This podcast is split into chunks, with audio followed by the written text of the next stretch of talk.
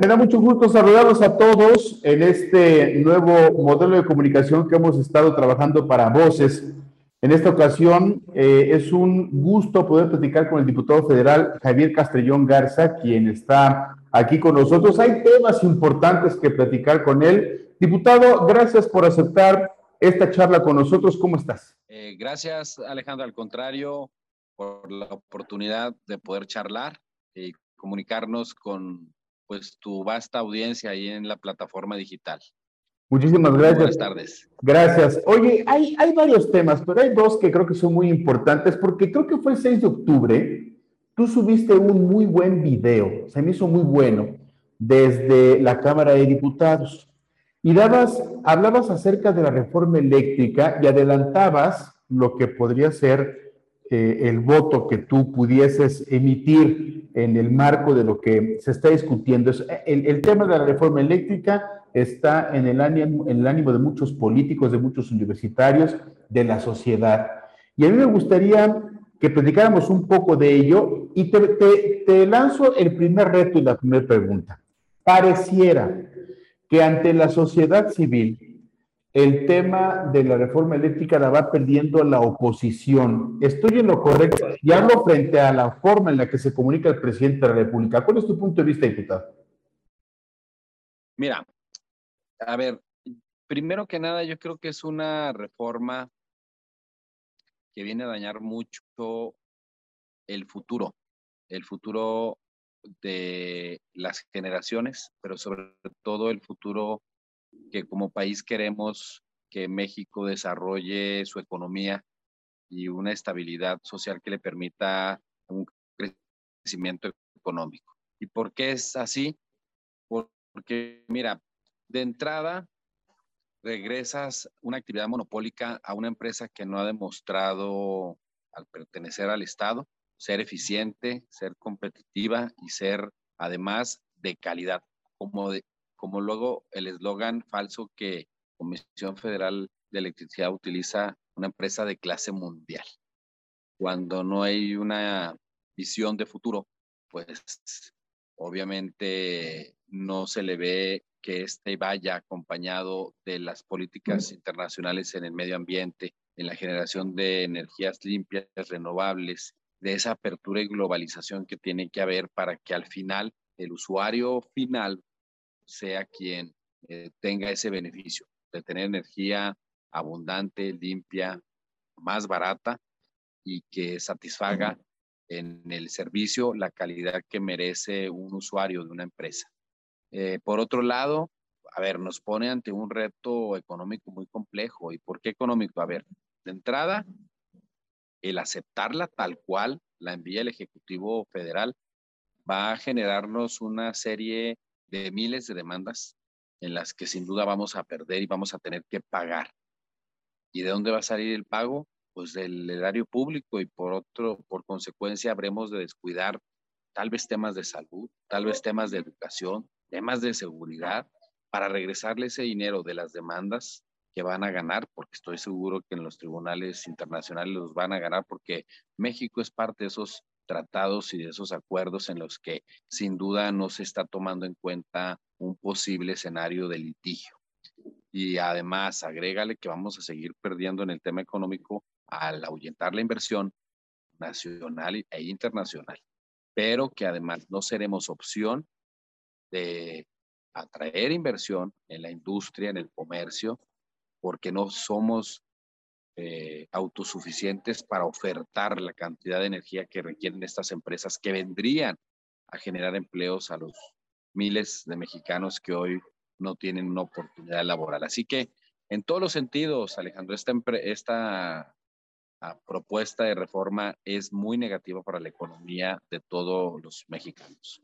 Oye, diputado, eh, el coqueteo que el presidente de la República, Andrés Manuel López Obrador, ha tenido, ese filtreo con el Partido Revolucionario Institucional, ¿no les causa, en el marco sobre todo de este, eh, de este modelo que se hizo entre el PRD, el PAN y el PRI, ¿no les preocupa un poco que pueda el PRI irse hacia el modelo que está proponiendo el presidente de la República y que vaya a pasar gracias a ello esta eh, reforma que, que, acabas de dejar muy claro cuál es tu punto de vista al respecto?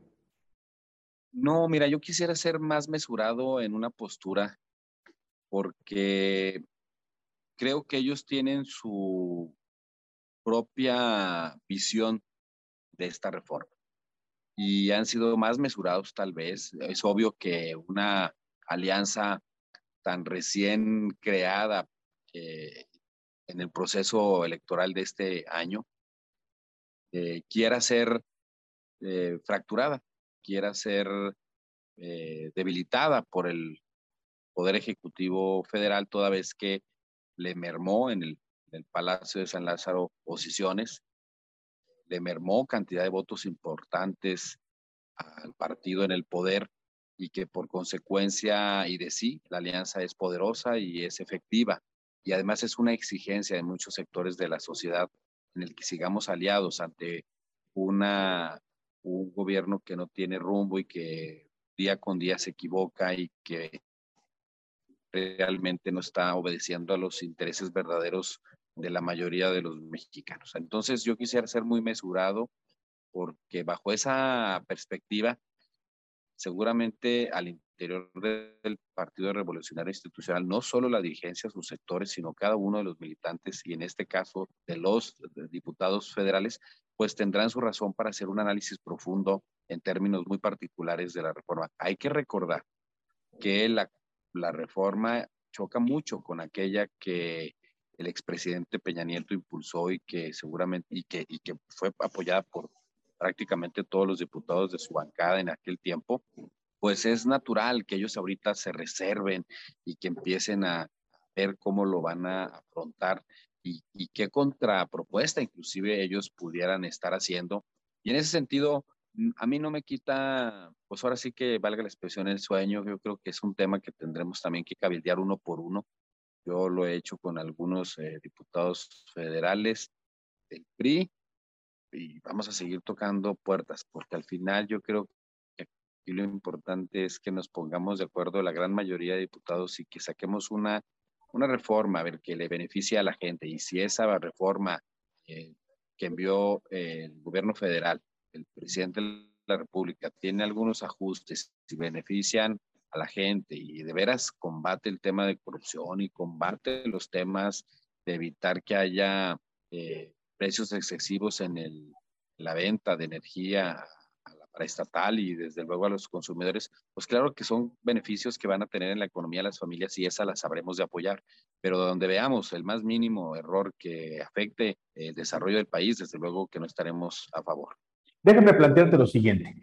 Eh, surge un personaje importante en el marco de, este, de esta discusión de la reforma, surge desde el PRI. El actual gobernador de Oaxaca, Alejandro Murat, ha dado declaraciones. La semana pasada dio una serie de declaraciones que verdaderamente pone este, como que un poco de limón en la herida. Habla de que hay que revisar la, la, propuesta, no la ve mal, pareciera que es un priista impulsado por el propio presidente de la República para que adentro del PRI se, se, se toque el tema. Ese es el primer punto. Y el segundo, ¿cómo se puede confiar en una reforma energética de un gobierno que no ha podido bajar la gasolina? Mira, a ver, eh, yo creo que lo que ha hecho Murat también este, es un tema que, insisto, habremos que ver la postura del coordinador de la bancada, de Rubén Moreira y del propio Alejandro Moreno, como líderes de tanto de la bancada como del partido respectivamente, y la construcción que se haga, yo creo que, bueno, obviamente Murat tiene su peso político y desde luego su opinión tiene una connotación importante que hay que tomar en cuenta, pero no es definitoria de la conciencia individual de cada uno de los diputados del Revolucionario Institucional, que yo creo y veo en esta bancada mucha experiencia, veo también algunos jóvenes con una visión de mucha eh, trayectoria en el futuro y que esto seguramente va a ser también un contrapeso ante opiniones externas a, a la bancada y que eso Mm, no solo también fortalezca la toma de decisiones de su coordinación, sino que también en lo individual cada diputado vote en contra, porque yo estoy seguro que todos y la gran mayoría estamos en contra de una reforma que no, que no le ayuda a los mexicanos. Y pues mira, en el sentido de confiar, Pues es que es obvio que no, porque no solo han traicionado la confianza de millones de electores que votaron por, ellos en el 2018 y que no les cumplieron un solo de los, de los temas.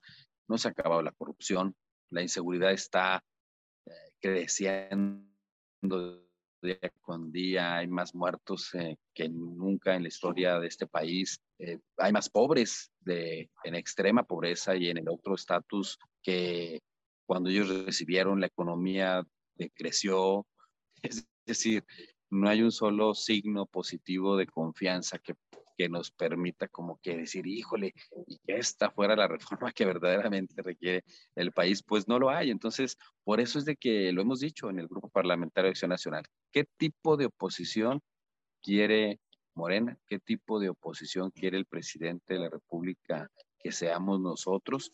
Una, que construya junto con él en las coincidencias o una que de plano tengamos que votar todo en contra porque no encontramos el punto en el que ellos tengan voluntad de construir para verdaderamente devolverle al país una ruta en lo político, en lo social y desde luego en lo económico.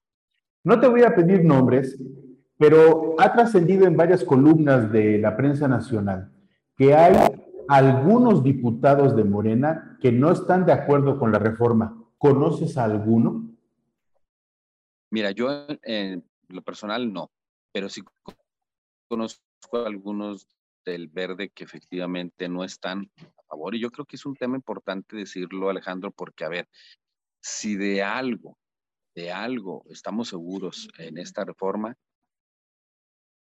eh, es que va en contra del medio ambiente. Y si la bandera principal del Partido Verde Ecologista de México eh, híjole, yo creo que los pones entre la espalda y la pared porque no pueden ir más allá de sus principios, no solo personales, sino doctrinarios del partido. Y, y pues también y para el presidente de la República menos. Así que ojalá que ahí también salgan muchísimos votos que van a ser en contra, porque, eh, a ver, a todas luces se ve que la reforma energética perdón, eléctrica no, no tiene de veras un fin positivo en ninguno de los sentidos. Oye, eh, vamos a tocar otro tema importante eh, y es un tema que, te, que yo creo que te involucra. El próximo año el estado de Durango va a entrar en un proceso electoral. Van a elegir ustedes un gobernador, 39 presidencias municipales, 39 sindicaturas y regidurías también ustedes, al igual que Nayarit, eligen regidores. Sí, también en los ayuntamientos completos. 327 regidores. Desde alcaldes, eh, síndicos y regidores de 39 este, municipios. Haciendo investigación, uno de los nombres que salta hacia la posibilidad de estar en el, en el juego electoral es de un diputado que yo creo que tú debes de conocer, que se llama Javier Castellón Garza. No sé si has escuchado hablar algo de él. Algo me han dicho. Te han dicho algo. ¿Cómo ves las cosas para el próximo año? ¿Conserva el PAN o a través de la alianza se conserva el gobierno en, Durango? A ver, eh, sin duda yo creo que va a ser una alianza exitosa. Yo tengo fe en que los partidos, eh, porque fíjate que es una exigencia más allá de, de la militancia, Alejandro, es una exigencia de sectores importantes que generan el entorno económico, social de nuestro estado. Eh, a ver, eh, ante la, los malos resultados que se ven en, materia económica, social, de seguridad, de salud, eh, en educación de este gobierno federal, pues es obvio que los sectores que participan económicamente activos en cada uno de los estados, pues se preocupen. Yo creo que lo más importante que vivimos en el proceso electoral 2021 del cual, en el cual yo fui parte, pues obviamente que fuimos aceptados, primero como una alianza, fuimos aceptados por los militantes y simpatizantes de los tres partidos políticos y obtuvimos una victoria contundente con amplio margen de ventaja. De los cuatro distritos en Durango fui el, el diputado más votado, local. Para mí, para mi equipo, es una muestra clara de que causamos una buena impresión al ir coaligados. Y estoy seguro que en el próximo eh, proceso en 2022 sabremos de ir coaligados y que habremos de presentarle a los duranguenses los mejores candidatos y las mejores candidatas que les permitan nuevamente creer no solo en la política, sino en los resultados del gobierno. ¿Tú vas a pues, participar? mira, yo habré de ser, y lo he dicho muchas veces, Alejandro, ser factor de unidad, de coalición, de esfuerzo en conjunto para sacar adelante a nuestro Estado. Que no nos vengan a contaminar con eh, proyectos que no son viables en, eh, en estos tiempos de economía globalizada y que queremos eh, en Durango, debemos de ir unidos precisamente con esa intención.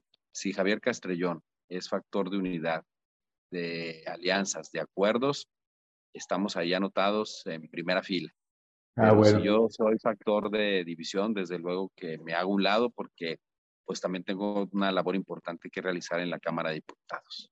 Me imagino que este, la, el punto, eh, la mira está puesta en Morena, pues por los resultados electorales, aunque en algunos lugares como la Ciudad de México no fueron este, del todo buenos, pero un estado vecino tuyo, Nayarit, donde Miguel Ángel Navarro Quintero verdaderamente arrasó y desapareció a Gloria Núñez, candidata del PRI-PAN-PRD.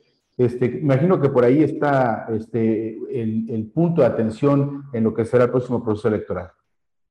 Sí, pues a ver, es un, si fuera eh, una situación tan simple como aritmética, pues en la suma de votos que tenemos nosotros, pues obviamente no nos ganarían, pero va más allá que de la aritmética, ¿no? Y yo por eso sí creo que el tema político y muy sensible de tantos años de trayectoria de, de, de, algunos aspirantes que tenemos en esta coalición y de acuerdos políticos, pues creo que estamos por encima de, de Morena, sin duda, en Durango, en el aspecto de coalición. Así que pues por eso estamos construyéndola, porque lo que queremos es que efectivamente tengamos eh, un éxito que le beneficie a, los ciudadanos. Se te ve confiado y tranquilo, diputado. ¿Perdón? Se te ve confiado y tranquilo, sobre todo en esa última parte de la entrevista.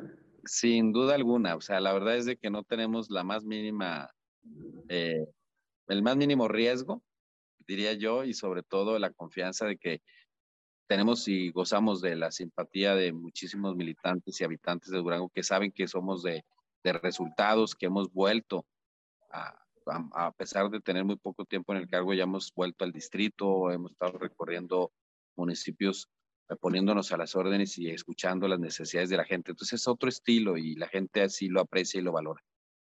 Diputado Javier Castellón, ¿algo que quieras compartir más con nosotros?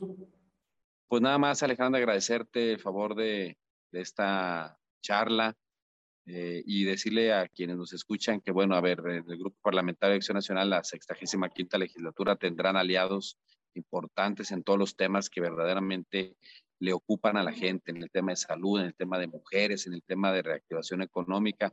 Y en el caso muy específico de Durango, pues decirle a quienes nos ven, nos escuchan, que estoy a sus órdenes. Javier Castrellón estará activo eh, en todos los municipios eh, están mis redes sociales, Castrellón DGO, en donde me pueden contactar, hacer cualquier comentario, duda, gestión, solicitud.